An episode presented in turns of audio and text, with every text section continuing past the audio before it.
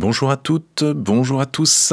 Vous écoutez le deuxième épisode du podcast de la Sonothèque. Je suis Joseph Sardin, donc fondateur euh, des sites internet La Sonothèque et Big Soon Bank, entre autres.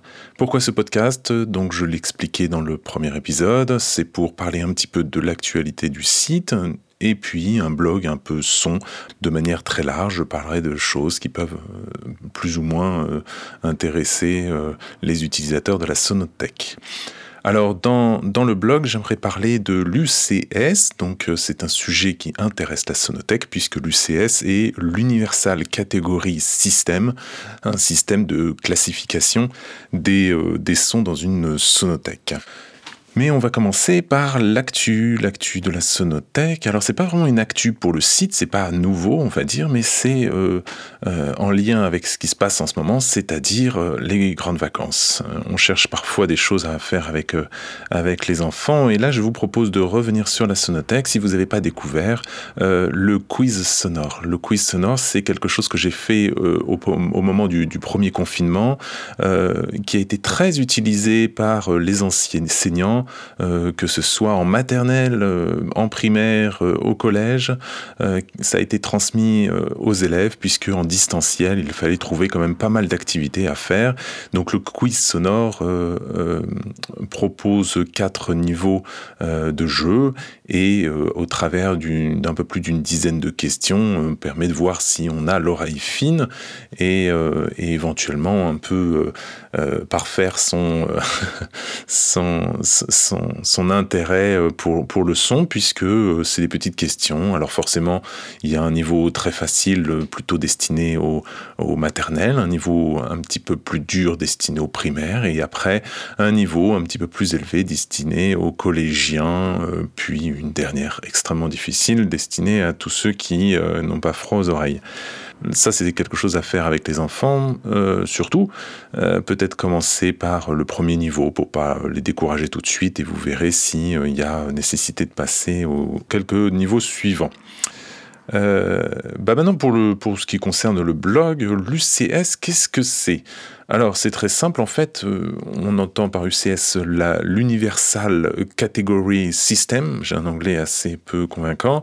C'est en fait une initiative du domaine public qui a été initiée par euh, pas mal de preneurs de son, qui sont aussi euh, euh, des, euh, des, sonothécaires, hein, comme on pourrait dire en français.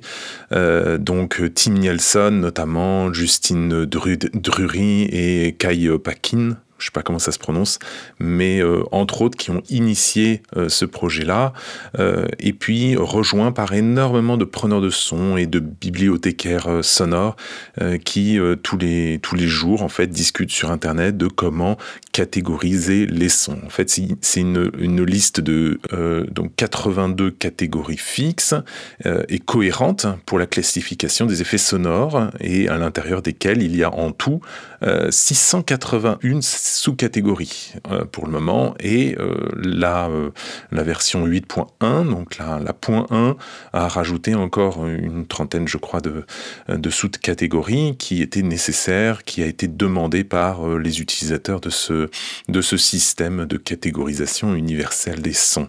C'est très intéressant que ce soit pour les professionnels, mais aussi les particuliers, ou en tout cas les semi-pros, parce que quand on a 10, 20, 100, 200 bruits et effets sonores, on peut facilement euh, euh, se souvenir de tout en fait, tout mettre dans le même dossier euh, et se souvenir un petit peu de comment les retrouver, où on les a enregistrés, etc. Lorsque on dépasse quand même une certaine quantité, on a beaucoup plus de mal. L'UCS, ce système, est vraiment destiné à créer des dossiers et des sous-dossiers pour pouvoir les trouver du premier coup sur la Sonothèque donc, et Big Soon Bank, forcément, euh, j'ai déjà euh, euh, proposé ces catégories, donc c'est dans le menu en haut.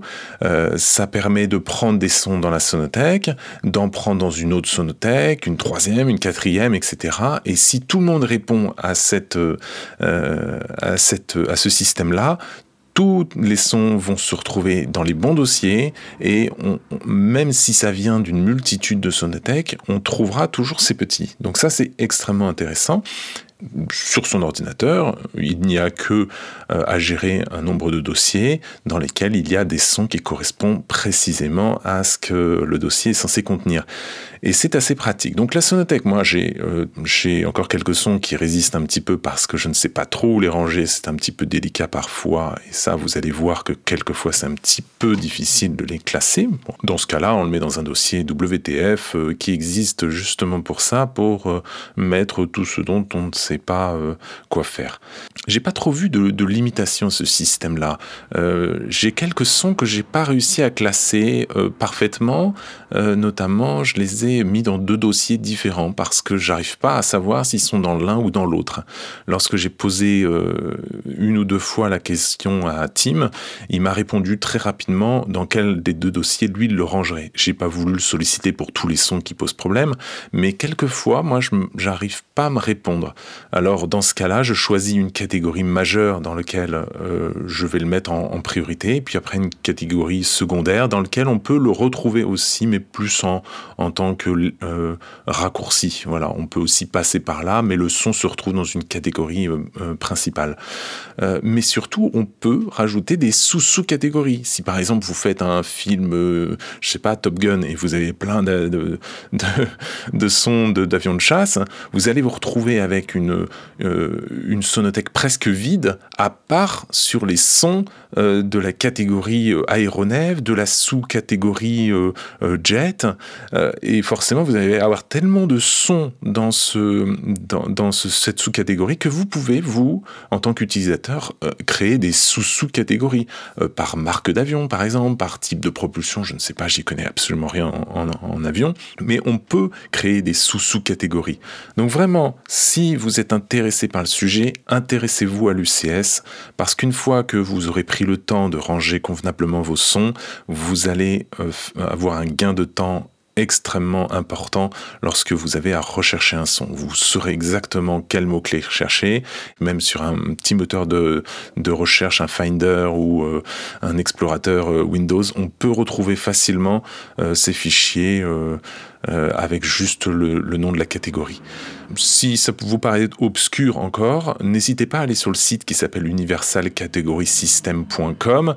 Il y a aussi euh, donc des ressources totalement euh, disponibles via, via notamment un doc qui a été ajouté sur Google Drive par Tim et son équipe.